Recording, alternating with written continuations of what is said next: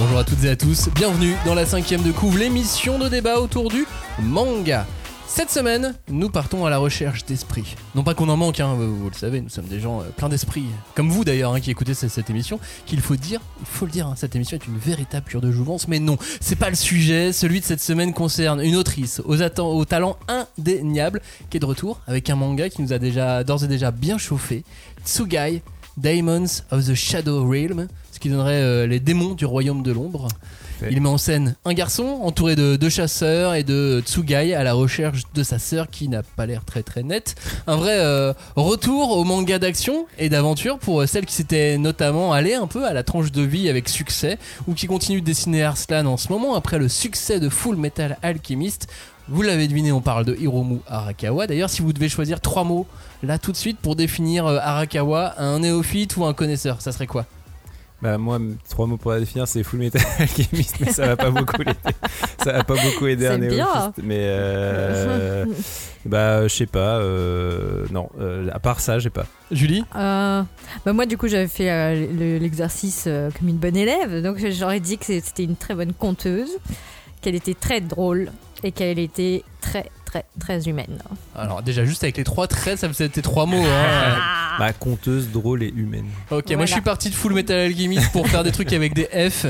J'aurais dit finesse, famille et familier. ah Thématique, Pas mal, des choses qui mal. reviennent aussi dans, dans son travail. c'est pas mal La cinquième de couvre consacre leur avenir au retour en France de Hiromu Arakawa et à la sortie de Tsugai, son nouveau manga. Préparez-vous. On ne pousse pas, s'il vous plaît. On ne pousse pas, c'est inutile. Le public n'est pas autorisé à assister aux épreuves éliminatoires. Moi, je crois que je pourrais être un très bon ninja. À quoi vous jouez? L'heure est grave, c'est pas le moment de faire les guignols Mais on n'a rien d'autre à faire, on peut pas sortir. On va leur faire notre attaque secrète L'attaque de la Tour Eiffel, ils vont rien comprendre Et il faudra aussi parler des dessins animés, notamment des dessins animés japonais qui sont exécrables, quoi, qui sont terribles.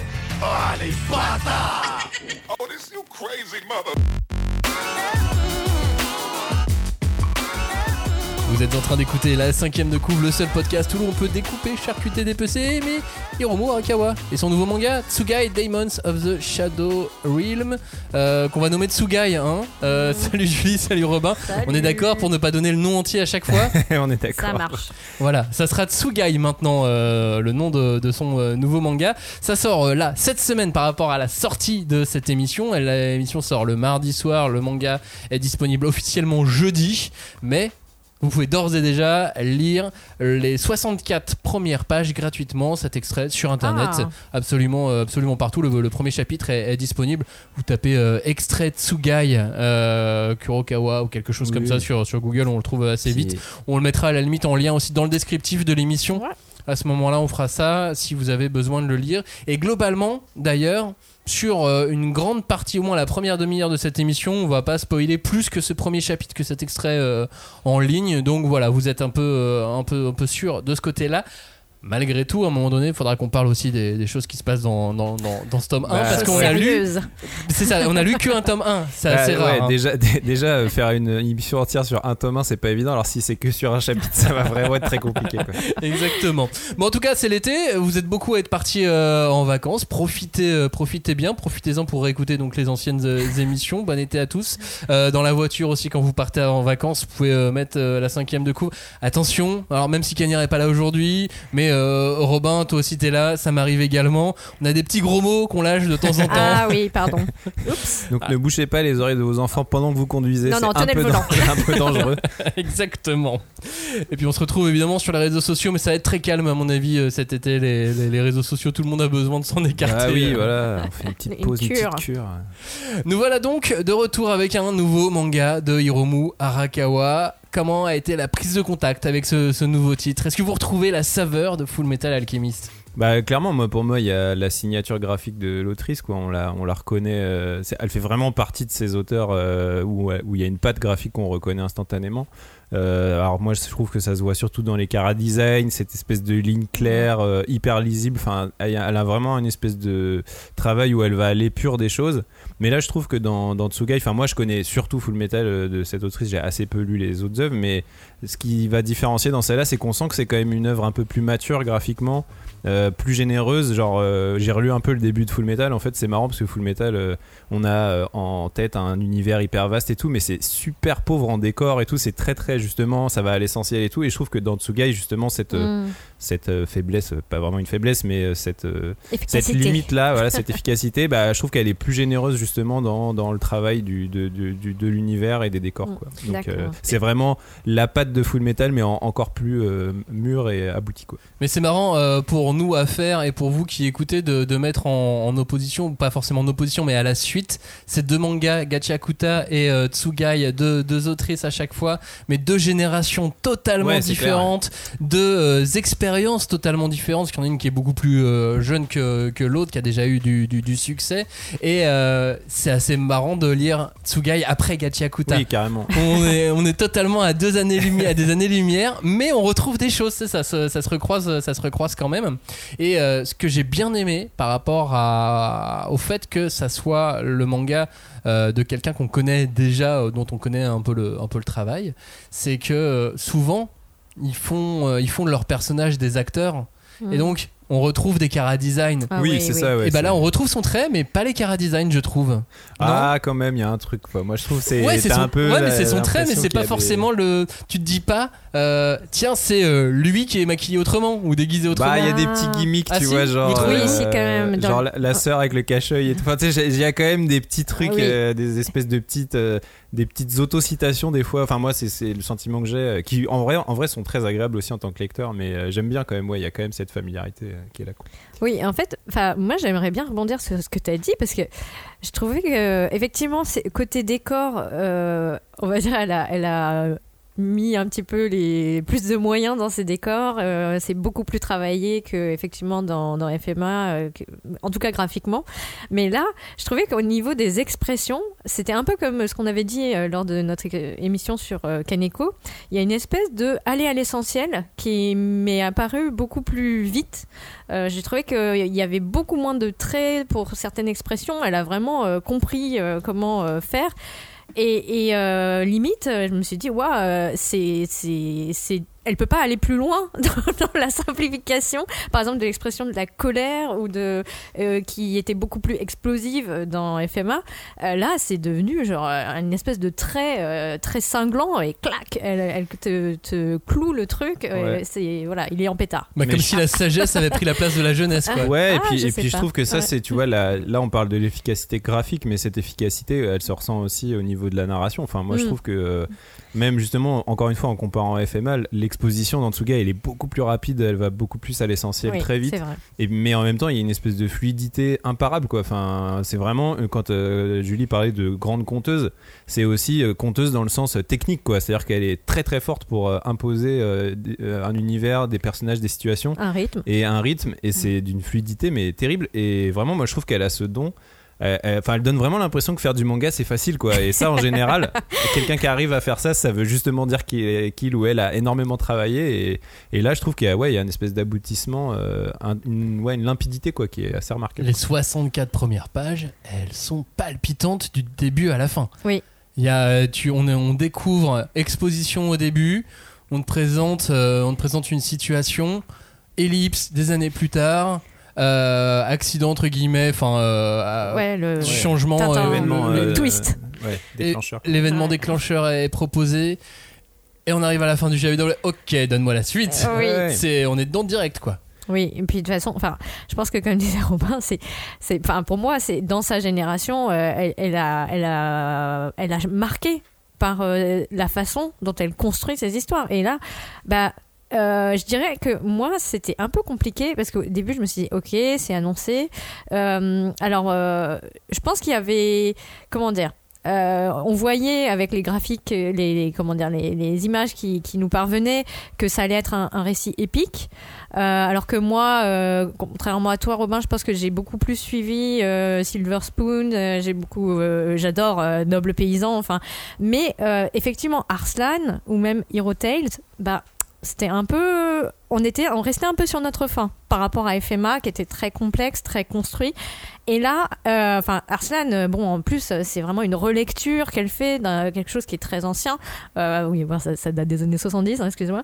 Mais je trouve que là, pour le coup, on avait on, s'est dédié, ah, ça y est, c'est re- retour à la maison. La maison euh, Arakawa vous accueille, euh, vos chaussons sont là, votre fauteuil est là, donc venez, euh, reprenez votre place.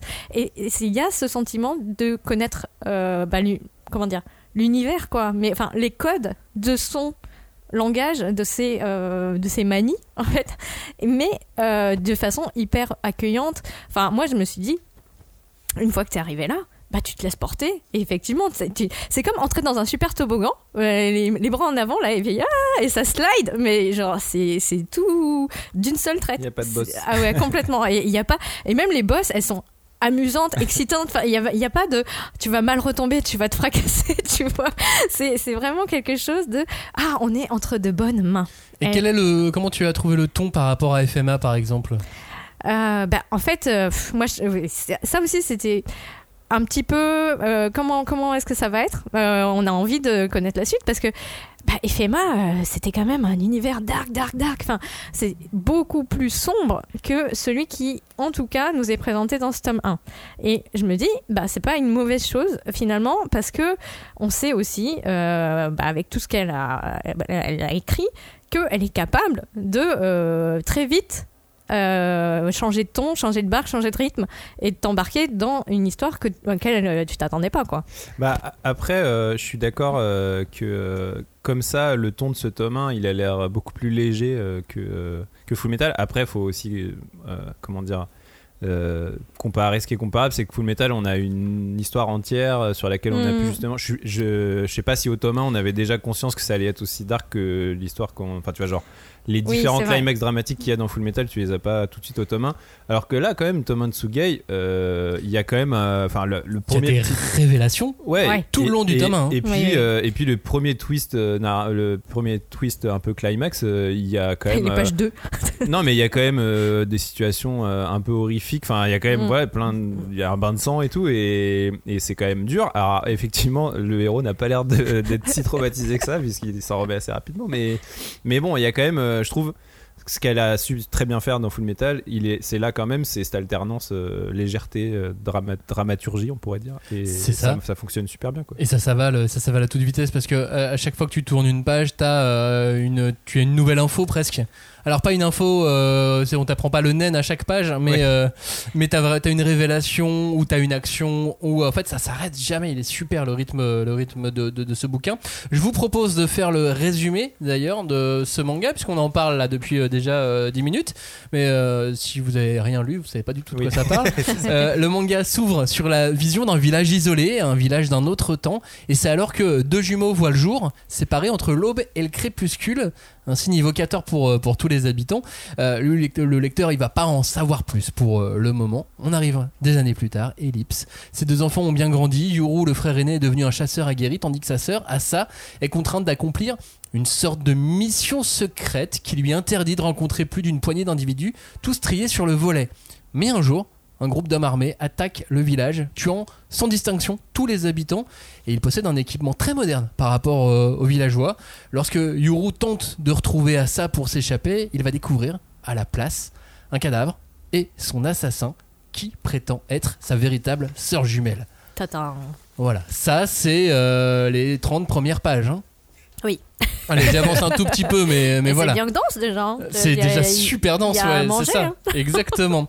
Euh, la vérité euh, derrière tous ces éléments euh, assez chaotiques va arriver très vite, très vite donc dans la fin du chapitre, puis dans la dans la suite du euh, Du du, tome. tome 1 et je trouve que c'est fort de te mettre autant de mystère et d'avoir aussi vite la réponse. C'est ça qui te rend un petit peu accro. Plutôt que de te laisser mariner en disant Ouais, on va le savoir un jour. Ouais, J'aime bien le fait qu'on nous donne la réponse assez vite quand même. Bah en fait globalement ouais c'est ça c'est que euh, c'est c'est un peu comme la manière dont elle jongle entre la dramaturgie et, la légèreté il y a vraiment ce ce mix hyper intéressant euh, et puis ce savoir-faire quoi de mixer euh, mystère révélation exposition résolution enfin je sais pas ouais il y a, il y a vraiment et, et tout ça bah crée une espèce de rythmique qui fait que ça, c'est effectivement, effectivement cet effet, tu disais, où on avale le- les pages et on, on peut pas s'arrêter. quoi. C'est vraiment un, un manga qui, se, qui est un page turner, qui se lit vite. Mm. Et qui en même temps euh, ne te donne pas le sentiment que je, tu vois par exemple euh, par rapport à l'émission sur Gachi Akuta j'avais j'avais pu dire euh, j'avais une frustration de lire le truc trop vite bah sur Tsugai c'est pas le cas parce que je sais pas il y a il y a beaucoup d'informations qui sont avalées aussi et du coup ça fait que cette frustration là elle y est pas malgré le fait que tu as lu tout ça vite quoi. Et dans Gachi Akuta, t'as une espèce de, de, de catharsis aussi dans le, dans le trait, euh, Ouais. dans, dans le trait de Mm. l'auteur. Ouais. Non, en fait, euh, je trouve que quand tu lis euh, bah, de, du Arakawa, en fait, c'est comme, c'est c'est comme de la nourriture. Enfin, elle te remplit, elle te, il y a une satiété à la lecture. Enfin, moi, j'ai- effectivement, j'avais un peu oublié le côté euh, massacre ou bain de sang ou très violent finalement hein, de, de, l'histoire, parce que ça va vite, parce que ça s'enchaîne, parce que il y a effectivement des, des révélations, mais qui n'en sont pas finalement, parce que elles apportent euh, des nouvelles questions, des, des nouvelles pistes à explorer, etc. Et et en fait, j'ai refermé le tome et j'étais hyper joyeuse. J'avais des, étoiles, là, j'étais ah Et j'avais ce- ce- cette satisfaction d'avoir lu une vraie bonne histoire. Euh, qui en me disant Oh, ça part sur des bons rails. Enfin c'était euh, une espèce de promesse de ouais ça va être super. T'avais plus de problème de satiété. ah ouais Mais je pense que c'est parce que, à mon avis, Arakawa, du coup, là, c'est peut-être son expérience qui parle, c'est qu'elle oublie pas que le manga, c'est vraiment un art qui repose sur ses personnages et sur le fait que bah, ce que tu découvres, c'est quand même quasiment tout le temps à hauteur des personnages et c'est ça qui fait justement que, euh, que bah, ça, se, ça se déroule, quoi. C'est pas. euh, T'as pas euh, une grosse page d'exposition avec euh, on t'explique tous les tenants et les aboutissants du monde. C'est vraiment toutes les informations que tu vas avoir. Ça peut être, ça va être par le regard euh, Mm. et euh, en tout cas la perception d'un personnage. Alors c'est pas toujours le même. Hein, c'est pas le héros qui te donne toujours à chaque fois les infos sur ce qu'il découvre. Mais c'est toujours par le biais d'un personnage que tu vas apprendre des choses. Et c'est important, elle fait confiance à ses lecteurs. complètement Ouais. C'est ça qui est, qui est- qui est très bien. Euh, et donc pour finir, en tout cas, l'histoire Yuru ensuite va devoir s'adjoindre euh, un pouvoir qui vient d'un autre monde pour lutter, pour survivre. Ces pouvoirs, c'est le titre du manga, c'est des tsugai, des Ah, sortes, euh, des sortes d'esprits très stylés, hein. très, Ouais. très très très stylés. C'est un peu les invoques de Final Fantasy. C'est ça, des- Donc ça c'est le c'est le point de départ euh, du manga et là on arrive donc euh, un, un peu un peu un peu plus loin et on se dit tiens c'est marrant ouais. je vois rien de nouveau dans ce manga mais c'est super frais. Comment d'où vient cette euh, de- d'où vient cette dualité? Bah ouais bah c'est c'est parce qu'elle a du talent voilà non voilà, mais fin de l'émission.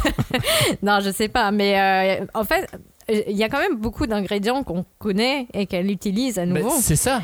Euh, donc moi, j'ai j'ai relevé qu'il y a une espèce de complot, euh, il y a des officiels impliqués. hein, euh, on se souvient de, de, de, de l'armée de... J'ai oublié déjà le nom. de... Amestris. Oui. Euh, euh, mais il y a aussi euh, bah, une fratrie qui est déchirée. Comme, mais même ces éléments-là qu'elle elle connaît déjà, qu'elle nous a déjà présentés, bah, elle arrive à quand même trouver des nouvelles façons de les exploiter. Et euh, ne serait-ce que pour l'histoire de, de la fratrie, euh, là où les Elric, bah, ils semblaient maîtriser leur environnement, en tout cas au premier abord, parce qu'ils connaissaient tous les secrets de l'alchimie, etc. Ou qu'en tout cas, ils étaient dans une démarche de continuer à apprendre à se perfectionner. Là, on se rend vite compte que bah, le héros, il est largué euh, très très vite, quoi, et presque autant que nous. Mais euh, c'est ce qui fait aussi qu'on a envie de s'accrocher à son point de vue et, euh, et en, savoir toujours plus. Bah, c'est ça, les Elric qui connaissaient l'alchimie, là, lui, ne découvre les Tsugai en même temps que nous. Ouais. Si ce n'est qu'une statue à l'entrée de son village, quoi. Deux. Deux.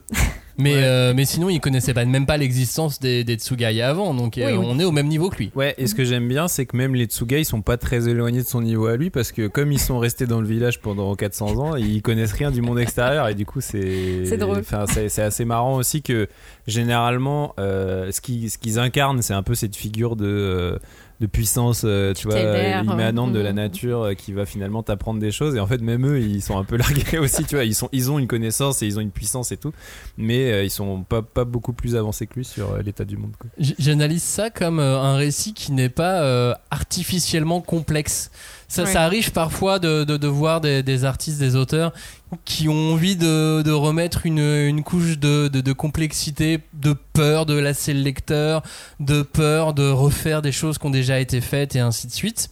Et paradoxalement, je trouve que le scénario est pas classique, il est pas facile. C'est euh, c'est ça que je trouve très fort avec, euh, avec ce, ce travail sur Tsui. En tout cas, pour le tome 1, je peux pas euh, préjuger de, de la suite, mais j'ai l'impression qu'elle s'amuse pas à, à mettre des trucs complexes pour mettre des trucs complexes, pour dire euh, regardez, moi mon scénario il est pas comme les autres. Mais pourtant, c'est maîtrisé, c'est quand même frais, c'est pas classique, c'est pas facile. On se fait encore surprendre. Ouais. Et ça marche. Mm. Et ça marche avec des éléments clés. T'en, t'en parlais, tu parlais des complots, des officiels impliqués, de la fratrie déchirée. Moi, je rajoute l'héritage. L'héritage est aussi super Ouais. présent comme il l'était dans FMA. Le- la lignée, le sang, tu vois, ce, Oui. ce- ce truc-là est très présent. Les luttes de pouvoir. euh, mais voilà, c'est, c'est, c'est commode de dire. euh, en plus, même nous, en tant que lecteurs, de se dire Ah, mais on connaît la chanson, ça va, j'en ai lu des mangas comme ça. Mais voilà, je me dis que parfois il n'y a pas besoin de révolutionner euh, le, le scénario pour faire un, un bon, un bon manga d'aventure. Ouais, et, et effectivement, euh, t'as raison parce que moi je trouve, euh, tu vois, la lecture, je me suis dit, c'est, ça me paraît moins innovant et original que Full Metal parce que Full Metal, il y avait quand même l'idée de bah, créer un monde, quoi, en vrai, un univers avec ses codes, ses factions, euh, ses, euh, ses relations géopolitiques, même si c'était évidemment inspiré d'une autre, mais mais il y avait vraiment cette ambition de créer un autre monde.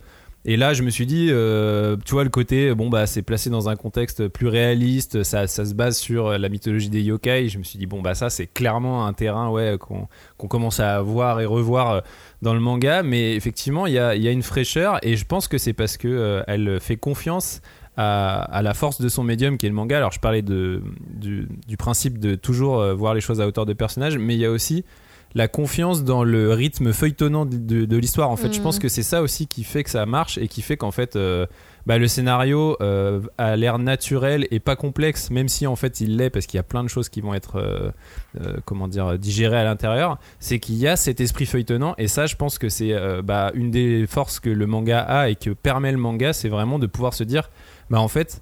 Moi, mon histoire, elle va se dérouler petit à petit et c'est euh, c'est vraiment en- avec le, en accompagnant les personnages et avec le comment dire l'espace que va m'offrir la narration feuilletonnante que je vais pouvoir mettre beaucoup de choses dedans. Ce qui effectivement dans un bah, si tu compares par exemple à de la BD euh, franco-belge où on n'a pas du tout ce système de prépublication et de feuilleton, Ouais.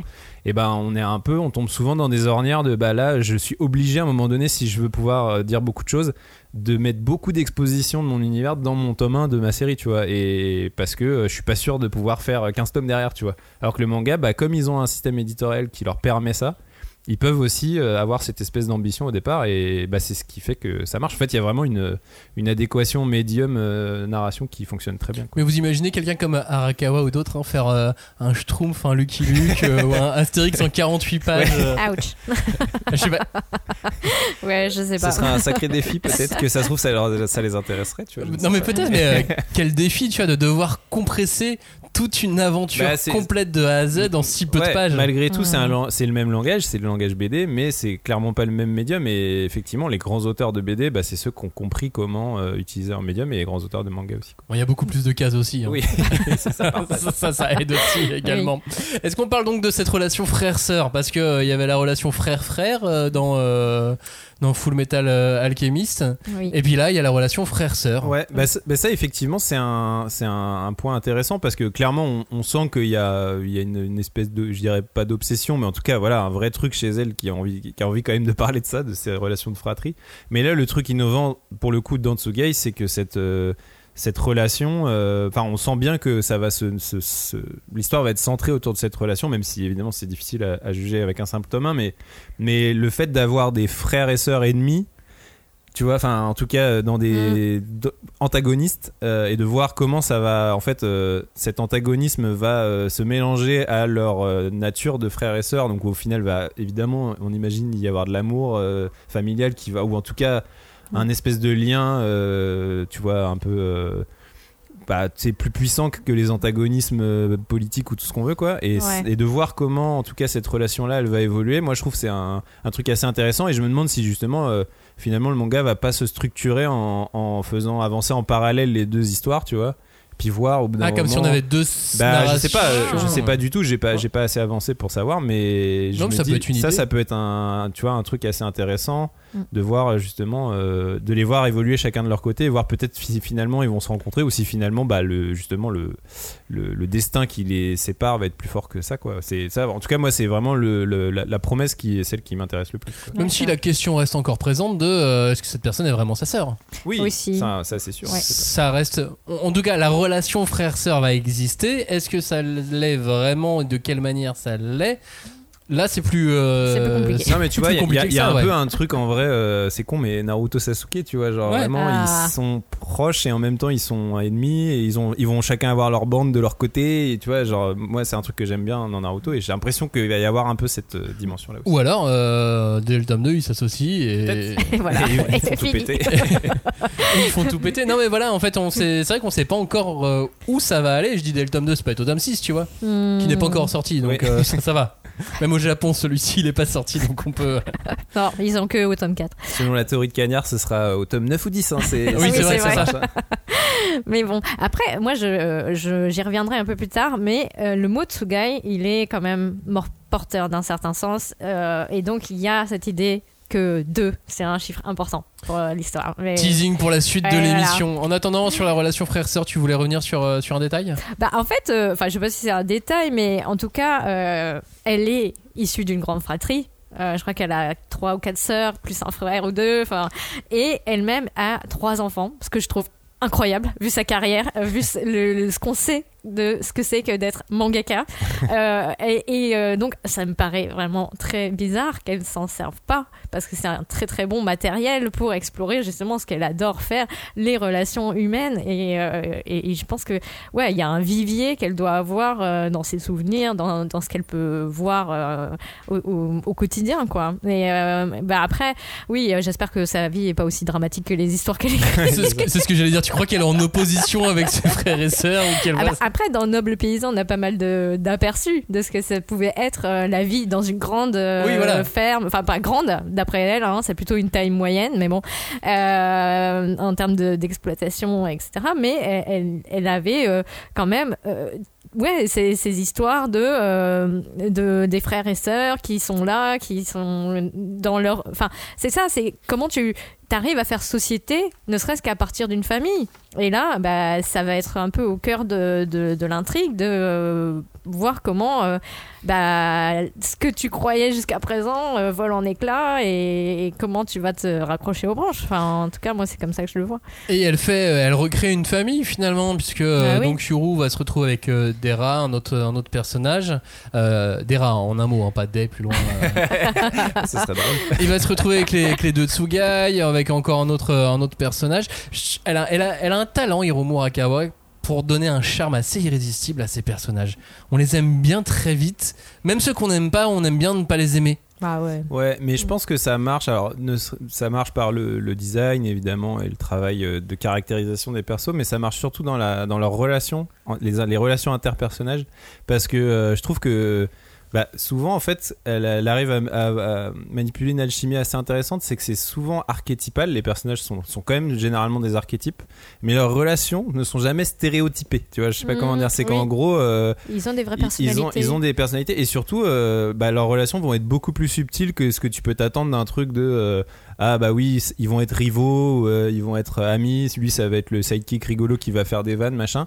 Là et, notamment il y a un truc moi je trouve quand même assez intéressant c'est que bah, le héros est- n'est pas accompagné d'une entité protectrice c'est deux quoi. Et du coup bah il y a un il y a une relation, enfin tout de suite ça crée un truc intéressant de dire mais tiens ça va être marrant du coup comment ça va fonctionner euh, les deux Tsugai entre eux euh, avec le héros euh, est-ce qu'il y en a un qui va être plus proche de lui qui va lui inculquer certaines valeurs et l'autre d'autres? Enfin on sait pas trop tu vois tout ça et ça je trouve que ça offre une richesse de situations à la fois euh, dramaturgique et comique parce qu'évidemment on va aussi avoir euh, une relation euh, comique entre les persos euh, elle sait faire ça très bien et je trouve que voilà, euh, ça en général, euh, je trouve que là où elle arrive à amener son petit sel et sa petite originalité, c'est que les relations et les, ouais, les interactions entre les personnages dans ses œuvres sont en général euh, bah, propres à elle. Quoi. Elle, elle, c'est, vraiment un truc qu'on voit rarement chez d'autres auteurs. Quoi. T'as mis le doigt sur un, un- truc qui était passé vite dessus, c'est t'as dit ils ont des caractères.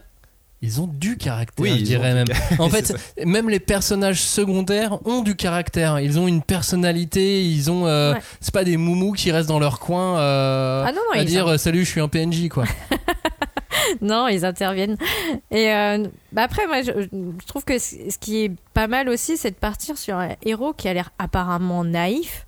Par rapport, là encore, je fais une, op- une opposition avec FMA parce que bon, c'est quand même quelque chose qui, je pense, euh, peut être un bon socle pour appréhender son œuvre.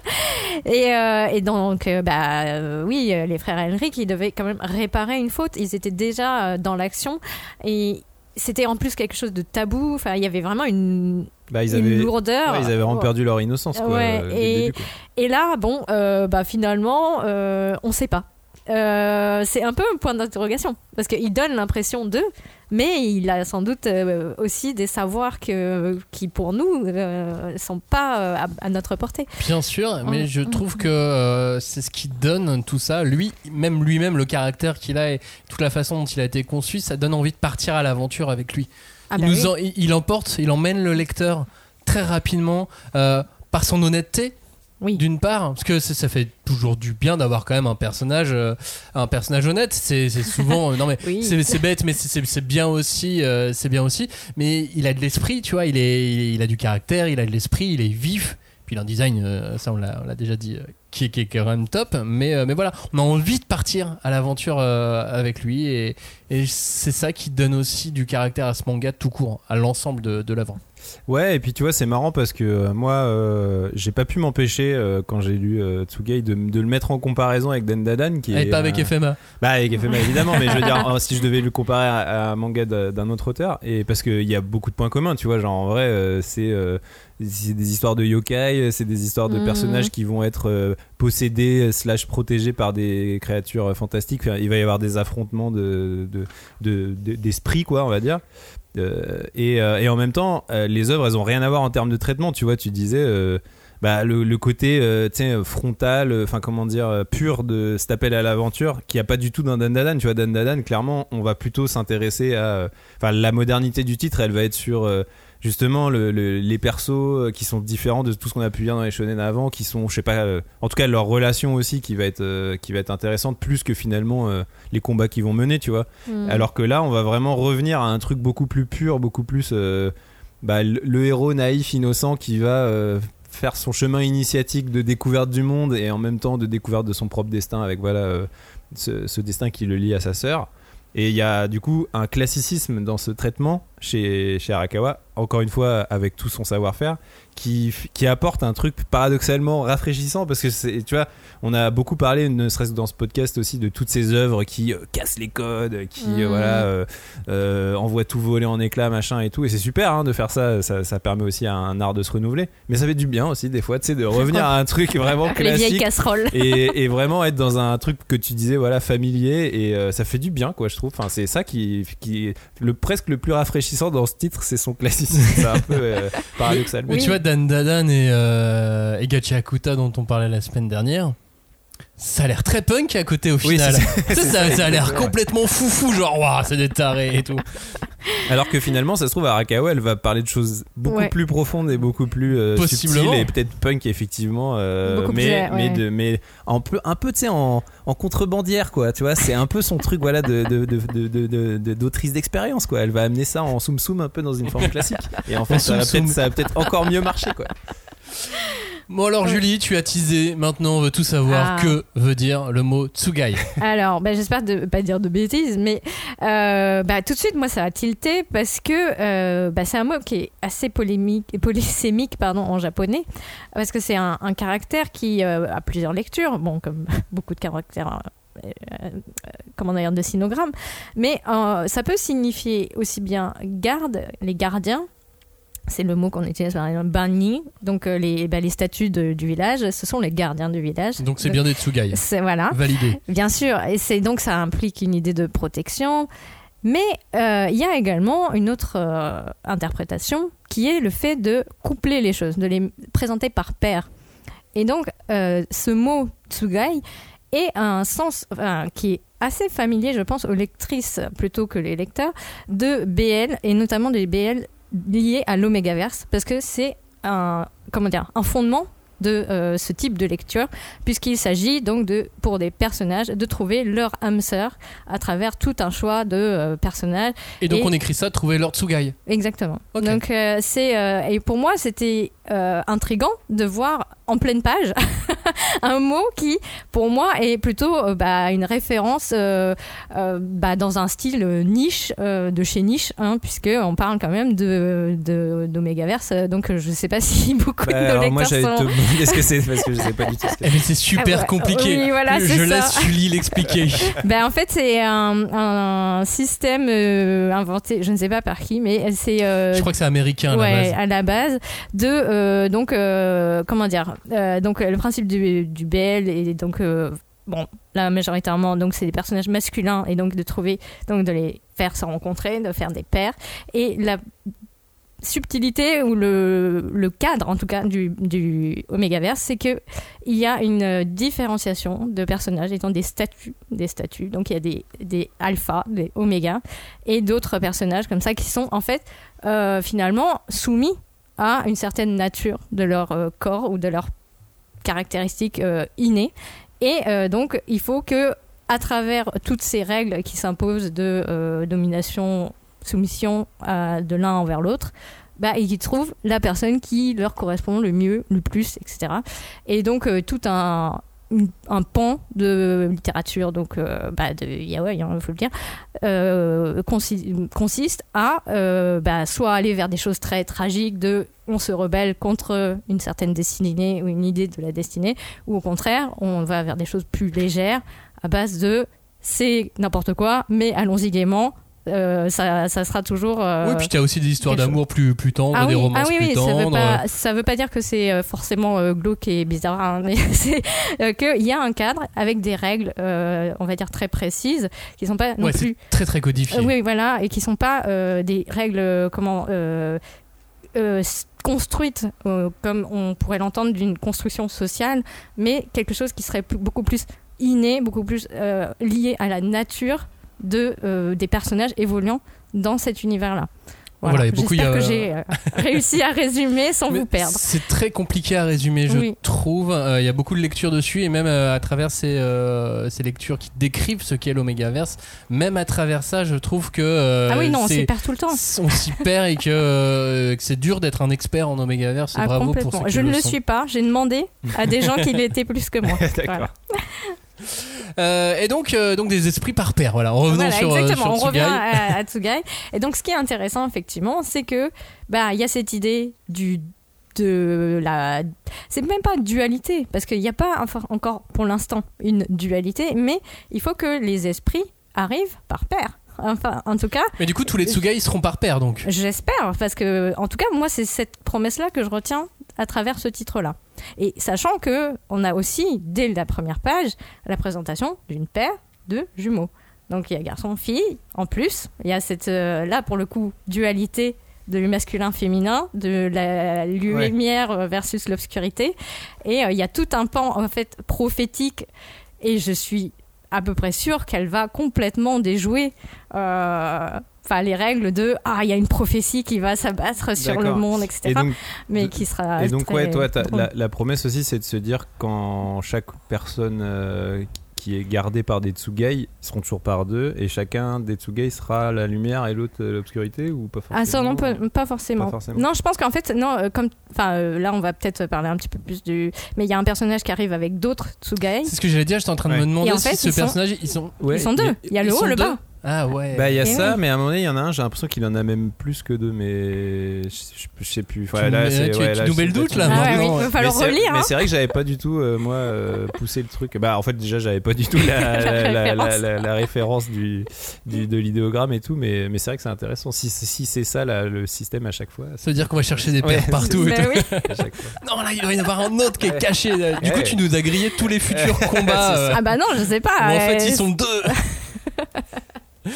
Euh, voilà, ça c'était pour euh, parler de Tsugai. Je euh, vais informer aussi tous ceux qui nous écoutent que on va aussi à partir de maintenant parler un peu plus du tome 1 et que vaut mieux l'avoir lu pour écouter les 5-10 minutes à venir. Puis en fin d'émission, on va reparler de, de Hiromu Arakawa, donc vous faites un petit avance rapide euh, Si pour vous n'avez pas encore si, lu. si vous l'avez si vous n'avez pas encore lu le, le tome 1 ou si vous voulez pas être spoilé tout court parce qu'il y a des gens qui euh, aiment très bien être spoilés donc là- là-dessus il n'y a pas de souci surtout que c'est que du tome 1 dont on va parler Oui. on, va, on va pas spoiler plus que, que ça voilà je vous laisse un instant pour euh, faire avance rapide ou pas et maintenant Robin, Julie, il y a un twist dans ce Oh, manga. ouais. Moi, il m'a, euh, il m'a scotché ce twist. Il m'a, euh, il m'a vraiment. Je, je m'y attendais pas. C'est le début du chapitre euh, 2 euh, au milieu Ah. du chapitre 2. Ah non, je pense que c'est. Ah bah c'est Ah pas oui. dans le 1, hein, ça c'est sûr. Ah oui, d'accord.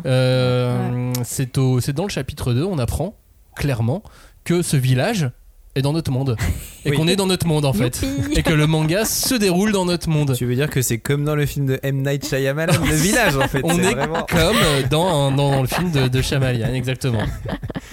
Ouais, ouais, bah alors moi c'est marrant parce qu'on en a un petit peu parlé. euh, ce twist, euh, toi tu l'avais pas du tout vu venir, entre guillemets. Non, et- je me suis dit, ok, c'est louche, euh, des hélicoptères qui attaquent, des mecs qui ont des guns contre des mecs qui ont des arcs. Je me suis dit qu'il y avait un truc. Bah, en fait, Très clairement, alors, mais moi- je me suis pas tout de suite dit, oh, c'est dans notre monde. euh. Alors moi je me suis pas dit tout de suite euh, comment dire évidemment j'ai pas pensé tout de suite dès le, dès le début du tome 1 que, que ça se passait dans notre monde mais euh, je sais pas si vous vous souvenez dans l'une des toutes premières cases euh, c'est euh, le héros qui regarde le ciel et qui dit ah bah encore un dragon de fer tu vois et, et le ciel fait vraiment un un chemtrail là, un truc de un truc de complotiste là. Oui, c'est vrai. Ah, donc une traînée de, de, de, de vapeur d'avion quoi.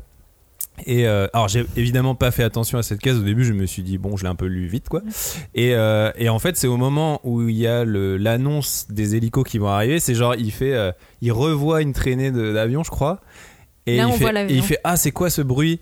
Et là, je fais, ah oui, d'accord. En fait, ça se passe, ça se passe dans, dans notre monde. Et là, hop, je tourne la page et là, t'as des hélicos qui arrivent. Et je dis, bon, bah, d'accord. C'est ça le twist. Mais tu vois, genre, du coup, Ouais, j'ai mais pas ça été. pourrait être des gens qui viennent du futur, ça pourrait être une, euh, une simulation, ça Oui, pourrait en fait, être euh, voilà, la, la- seule, euh, la seule interrogation que j'avais, c'était est-ce que vraiment c'est genre un, un village qui a été isolé du, du reste du monde, ou est-ce que on est dans une espèce de simulation type jeu vidéo? Parce que c'est vrai qu'on on l'a pas dit, mais il y a énormément de références euh, au langage euh, du jeu vidéo, Mm. euh, et d'ailleurs, c'est ça offre des petits trucs un peu marrants parce que le héros évidemment n'y comprend rien ces Mm. références-là. Quand ils disent quoi, c'est un, c'est un boss de la- un level max ou je sais pas quoi, et puis c'est pas ce que ça veut dire, tu vois. Et donc ça, je me suis dit ah tiens, est-ce que en fait on n'est pas dans un jeu vidéo et, euh, et lui ne le sait pas par exemple. Mais bon, Ouais. finalement c'est pas ça. Euh, c'est que Ou pas euh, encore. ou Ouais, on voilà, sait pas. Peut-être qu'il y aura encore un autre niveau de, de, de, de twist. Mais euh, tout ça pour dire que moi je trouve que finalement ce qui fait que ça, euh, ça offre aussi, euh, enfin pour revenir à ce que je disais sur le côté rafraîchissant du titre, c'est euh, bah, le, la dimension comique quoi que ça amène, cette- ce Mhm. décalage entre euh, le héros qui finalement euh, n'a pas conscience de l'époque dans laquelle il vit parce qu'il il en a été euh, épargné euh, toute sa jeunesse. Et il y a vraiment un côté, bah, j'ai mis les visiteurs, quoi. C'est-à-dire que il arrive au bout d'un moment à Tokyo et il sait pas ce que c'est que, euh, qu'un bouton pour allumer la lumière et il dit ah c'est pour euh, Les chandeliers. c'est pour les chandeliers et tout. Et, euh, donc vraiment là je trouve que c'est Et si ça avait là- été en France, il y aurait eu une blague jour-nuit. jour-nuit, évidemment, je pense. Et, et vraiment, ouais, ce côté-là, ça marche bien. En plus, on sait qu'Arakawa, elle est, elle est assez balèze pour, euh, pour, mettre de l'humour Mm. et, et- et créer de la légèreté. Donc, euh, enfin, je trouve que voilà, ça, ça c'est ce, ce décalage-là, il marche très très bien. Bah moi j'ai adoré. Enfin, mais par contre j'ai pas eu la même lecture que toi parce que je pense que j'ai lu un peu vite. Alors il voit des nuages dans le ciel, il dit oh il y a des dragons, ok bon.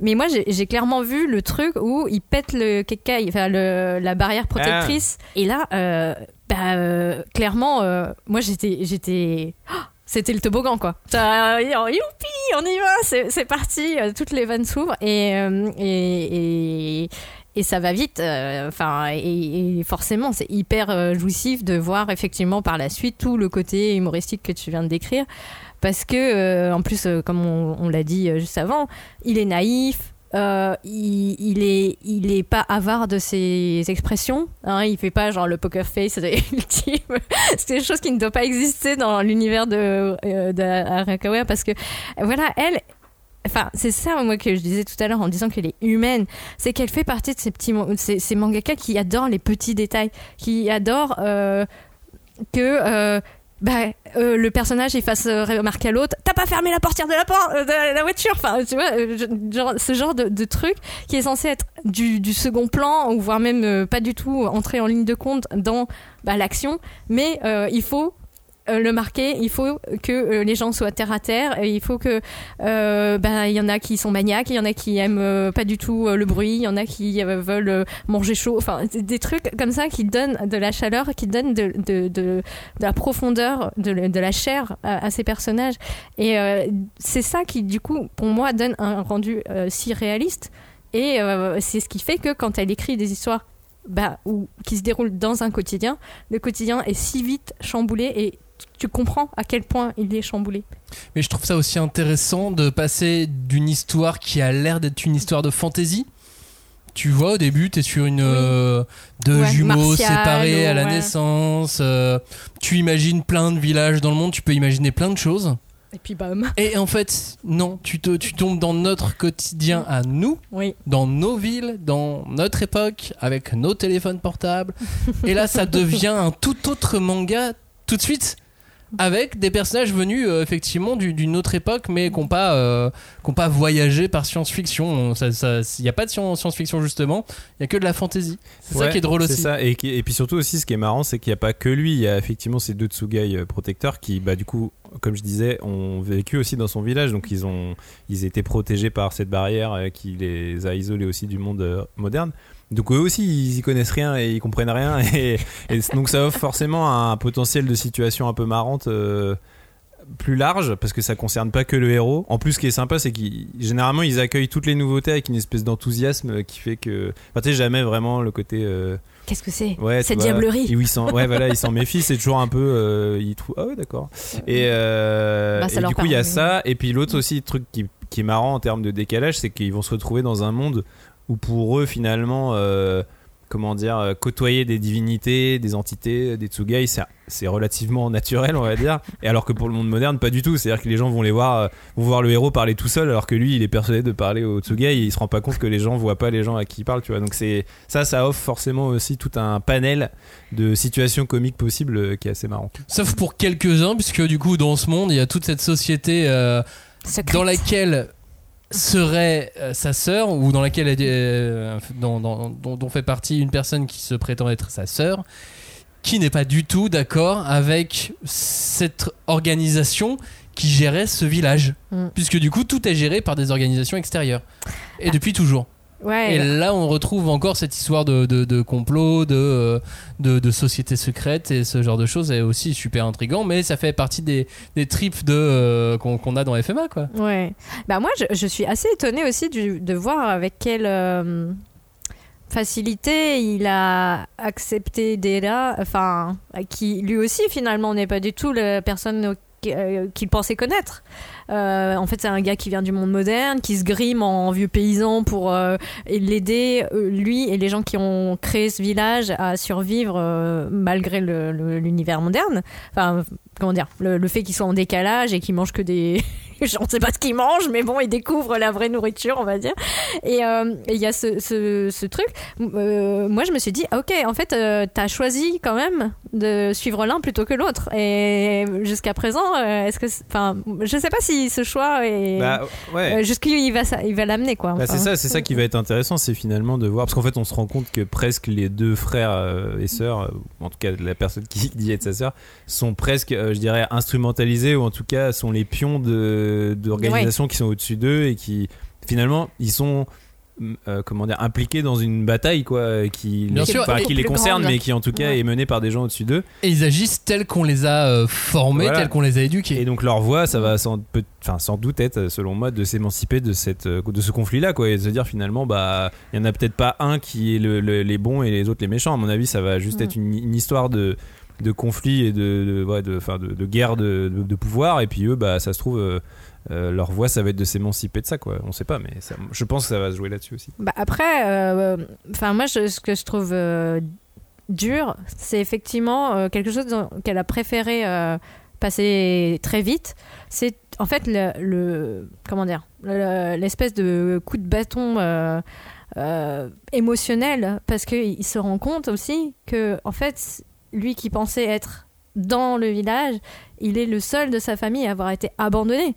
euh, par ses parents et sa sœur ou sa prétendue sœur. Et, euh, là il y a un blanc quand même. Enfin euh, je pense qu'il va y avoir un coup de bâton qui va revenir à un moment ou à un autre. Et il a, quand même vu tous les gens auxquels il tenait se faire tuer ou en tout cas massacrer. Et, là aussi tu dis oh, tu plantes beaucoup de petites graines qui vont pas donner que des jolies fleurs quoi mais plutôt des cactus avec des dents bien pointues. Enfin je, je, sais pas c'est aussi ça qui me qui euh, en tout cas me donne envie de lire la suite Mais les cactus font des Sauf fleurs. si c'est Oui, un, sauf si c'est un rêve ou une simulation. ah oui toi tu veux la simulation Parlons un petit peu euh, de la carrière d'Arakawa parce que là on a fait euh, on a fait 50 minutes sur un tome 1. Ah, je pense qu'on peut difficilement Wow. faire euh, faire plus. ah qu'est-ce qu'elle est douée. C'est ça. Mais euh, parlons un petit peu aussi euh, d'elle. Je voulais, qu'on revienne sur euh, sur sa carrière parce qu'en fait c'est vrai qu'on on sait pour FMA, est-ce que tout le monde a vraiment tout, tout, tout suivi? Je voulais, je voulais proposer euh, un petit retour sur la carrière d'Arakawa en cette fin d'émission. Hiromu Arakawa, qui est donc un pseudonyme Mhm. pour cette mangaka japonaise, dont le nom réel est Hiromi Arakawa. Bah, c'est pas trop pris la tête pour son pseudo. hein, mais- oui mais elle voulait un nom de garçon C'est le pour ça, percer. je pense. ouais je Parce pense que ouais. en Hiromu, ça fait mieux que ça fait- Hiromi. Bah, ça fait plus- garçon. Ça fait garçon. ça fait, alors que Hilomi, ça fait plus fille. Euh, je dis pas qu'il n'y a pas de, de, fille, de garçon qui s'appellerait pas Hilomi, hein, ça peut être possible aussi.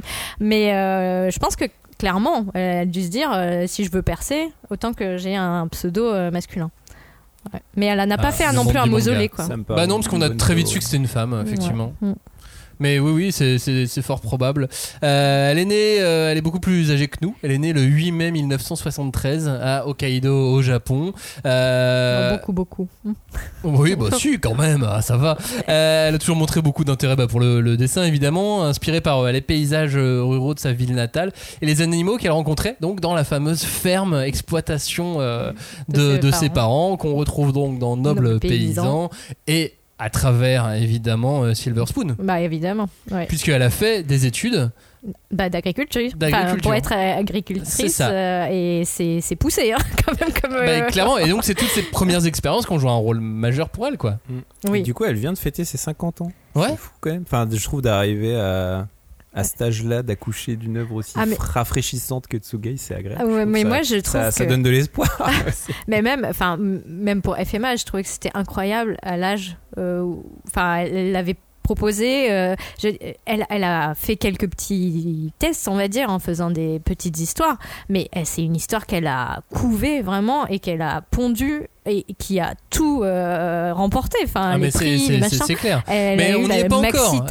Là, là, elle, a, elle a même pas encore déménagé à Tokyo. Ah. Et enfin, elle arrive à Tokyo pour poursuivre une carrière dans le manga. Et là, elle débute donc comme assistante au début, bah, comme souvent auprès de, de quelques mangaka qui travaillent pour le magazine, euh, Square de- Enix, mais- les magazines même de, de- de Square Enix.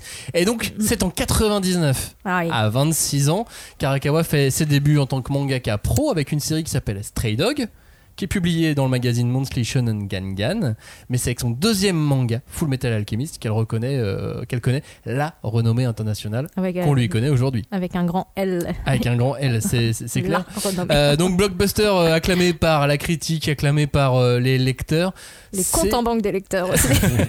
c'est un immense succès, hein, Full Metal Alchemist. Ça a conduit à la création de plusieurs, plusieurs adaptations animées. C'est assez rare, hein, tu vois. euh, Mm. Hunter, on a eu euh, plusieurs. Euh, Fruit Basket, on a eu, euh, on a eu Ouais. plusieurs. FMA, on a eu plusieurs également. Après, on a une autre époque. C'était une époque où on animait, on- enfin, on adaptait un peu trop vite, peut-être, les, Non, les- parce les mangas. Et donc, forcément, au bout d'un moment, il fallait dériver de l'histoire principale. Et on s'est Ah. rendu compte que les fans voulaient garder l'histoire principale, Ouais, mais était là, plus intéressante que celle qu'on inventait. C'était intelligent aussi, comment ils ont fait le truc. Oui. Parce qu'ils ont quand même réussi à avoir deux œuvres animées euh, structurées et clair. Mais du coup, tout le monde s'y retrouve. Il y a ceux qui veulent la première série et ceux qui préfèrent la deuxième, qui collent vraiment au manga, etc. Enfin, je Ouais, trouve ouais, que c'est. Il y a ceux qui ont mauvais goût, ceux qui ont bon goût, tu veux Ah dire. là là. Bah, moi, en vrai, je préfère la première parce que voilà. je la trouve, voilà, je il la trouve, mauvais goût. je la trouve mieux réalisée. Bah oui. Ils mettent des pantalons troués, alors comment tu veux qu'on dise Bah non, Je mais en, pas en faire, vrai, Robin. en vrai, je pense que tu regardes les équipes créatives de la première, elles, elles sont, elles sont bien meilleures que celles de. Je sais même plus comment s'appelle la deuxième. Brotherhood. Oui, C'est Brotherhood.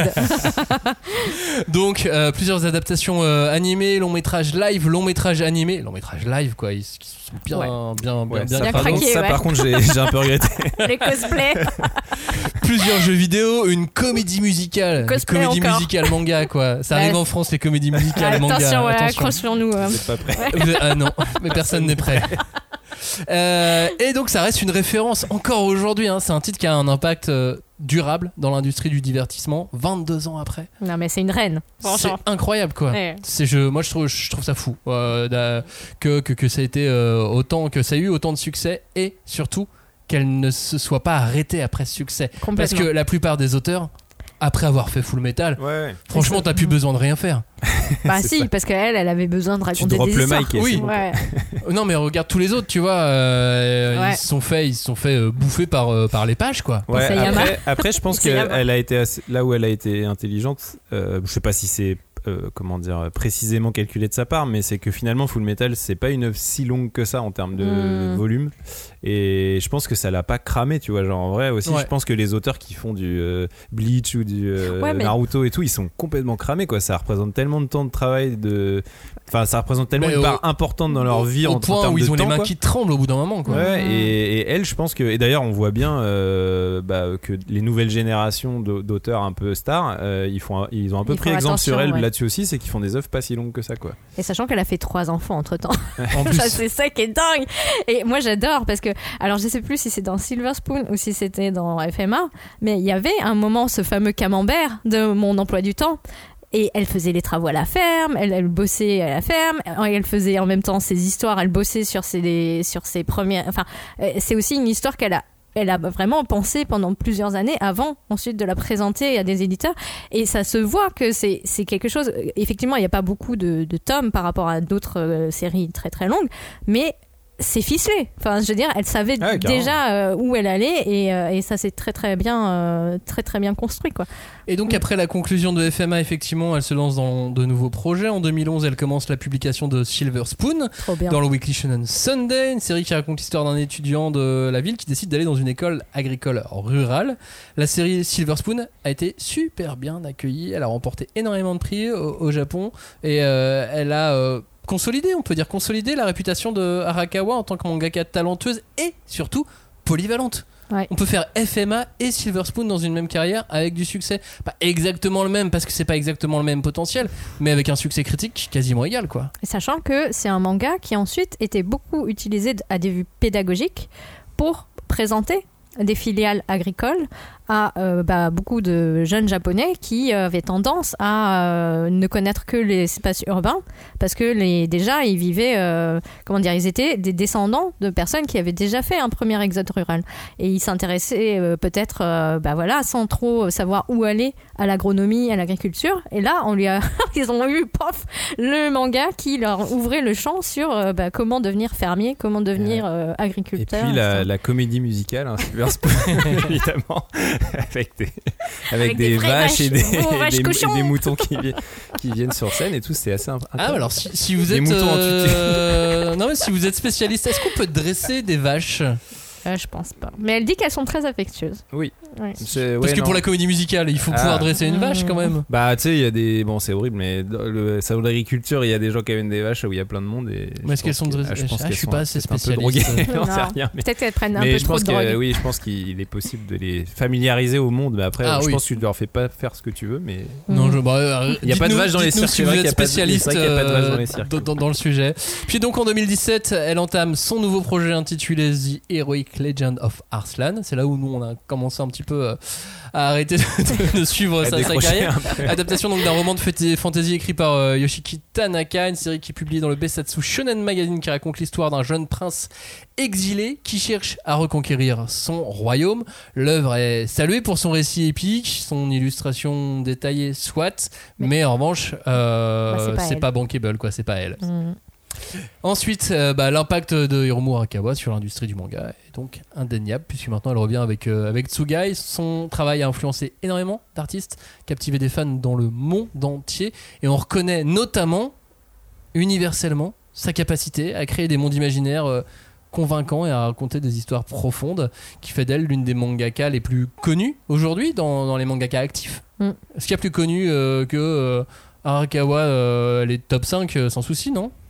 Ouais, je pense, ouais, mais ne serait-ce qu'avec Full Metal, quoi. Enfin, ouais, c'est un peu. euh, Tu sais, c'est un peu un. Un shonen qu'on zappe un peu dans les trucs, tu sais, les, les fameux big, euh, je sais pas combien là, les Mm. big three ou les Ah, mais ouais, mais en fait, il parlait Mais- de Big Three, parce que c'est- c'était Oui, dans c'est- une époque, dans le c'est- jump en même C'est temps. Jump, mais, mais en vrai, dans les gros shonen euh, qui ont marqué des générations, euh, clairement, elle est dedans. Dans, si- S'il y a un top 5, elle est évidemment dedans. quoi. Sachant que effectivement, ce qui est important de souligner, c'est qu'elle ne bosse pas avec le Jump. Oui. C'est qu'elle a aussi Elle euh, choisi de. Pour Square Enix, Voilà. même si euh, bah, pour Silver Spoon, euh, elle avait choisi de changer d'éditeur, Ouais. et, euh, et là, elle est revenue. Mais euh, mais euh, il y a peut-être aussi ça euh, qui fait aussi que euh, elle est elle est connue, son travail est reconnu aussi, euh, je pense euh, dans le milieu. Euh, je pense que c'est ça aussi qui, qui est important. Et euh, enfin moi, euh, comme tu disais tout à l'heure, hein, c'est que Silver Spoon, euh, FMA, Noble Paysan, bon, euh, effectivement, on a on était moins convaincus par Arslan ou Hero Tales, mais je trouve que voilà, c'est vraiment cette impression qu'elle peut tout faire, tout raconter. Elle peut te faire des hélicoptères, des vaches, enfin tout ce que tu voilà, ou des gens qui font des arts martiaux incroyables. Mais et en même temps. c'est ça mon constat, c'est que quand c'est pas elle qui écrit son histoire et qu'elle utilise le scénario d'un autre scénariste, euh, bah, en général c'est peut-être pas son rythme ou c'est peut-être pas ce qu'elle veut vraiment faire faire à ses personnages quoi. Mais bon. Et, euh, et là, elle retrouve aussi le, le rythme qui lui va bien avec euh, un, un maga- un magazine de prépublication mensuel. Oui, et puis surtout, elle, elle- apparemment, il- elle a choisi de retravailler avec les mêmes équipes qui travaillent avec elle pour euh, Full Metal Alchemist. Donc, euh, Le même tanto ou pas? alors j'ai l'impression, mais je suis pas allée chercher. Ah, bah écoute, je ouais, ouais. poserai la question à Kurokawa. Ah bah oui, oui, oui, ce serait. Enfin, parce que il me semble qu'ils ils avaient mis ce petit argumentaire au début. de- du tome mais euh, mais ça, ça montre bien que elle est quand même sur le devant de la scène euh, en tout cas de l'industrie parce qu'il y a aussi la- l'adaptation en dessin animé de Noble Paysan qui a été annoncée au Japon il y a pas très longtemps Euh, donc ça voilà il y a, il y a quand même euh, Ouais, là, elle est arrivée, ouais. j'ai 50 ans, je vais recasser le game encore. Ouais, Bam. Mais en plus, enfin, j'ai, en tout cas, le- ce qui, ce qui est sympa, c'est, c'est que elle a l'air éminemment sympathique. Euh, très, euh, voilà, elle, connaît la pagaille, elle connaît les, les- gens. Enfin, c'est pas l'image du mangaka qui travaille tout seul dans, dans- son bureau, euh, complètement euh, à voir le monde comme une espèce de tour d'ivoire, quoi. Elle, elle est quand même euh, très les mains dans le cambouis. Ah, mais si on ça. l'interview, si elle fait une cinquième de couve avec nous, on fait une cinquième de couve dans une ferme. Ah, mais oui, avec des produits de la ferme. Exactement. Et on va faire de la pizza au feu de bois, comme dans Silver Spoon. Et on va bien manger, bien boire. Ça va être super Ah, cette soirée oui. avec euh, Hiromu Arakawa. Imaginons. Invitation. Invitation, exactement, tout à fait. Bon, je pense qu'on a fait le tour en tout cas sur, euh, pour cette émission sur, euh, sur le travail de Arakawa. Alors, il y aura plein de choses encore à dire Ah, sur oui. Silver Spoon et Mais sur euh, Full Metal hein. Alchemist. Mais euh, il y aura plein d'autres choses à dire euh, sur, euh, sur Yumino Tsugai. Euh, comme on vous le disait la semaine dernière pour Gachakuta, maintenant on va laisser passer un petit peu les tomes. C'est pas la même euh, tomaison et le même rythme que Gachakuta, donc on, on va peut-être revenir un peu avant 10 tomes sur, euh, sur Tsugai. Euh, ça dépend comment ça se, Oui. ça se déroule. Mais de toute façon, il y a que 4 tomes au Japon, donc on va pas Oui, avancer très très vite pour, pour le moment. Mais surtout, on a hâte de savoir ce que vous, vous en avez pensé également. Oui. Yes.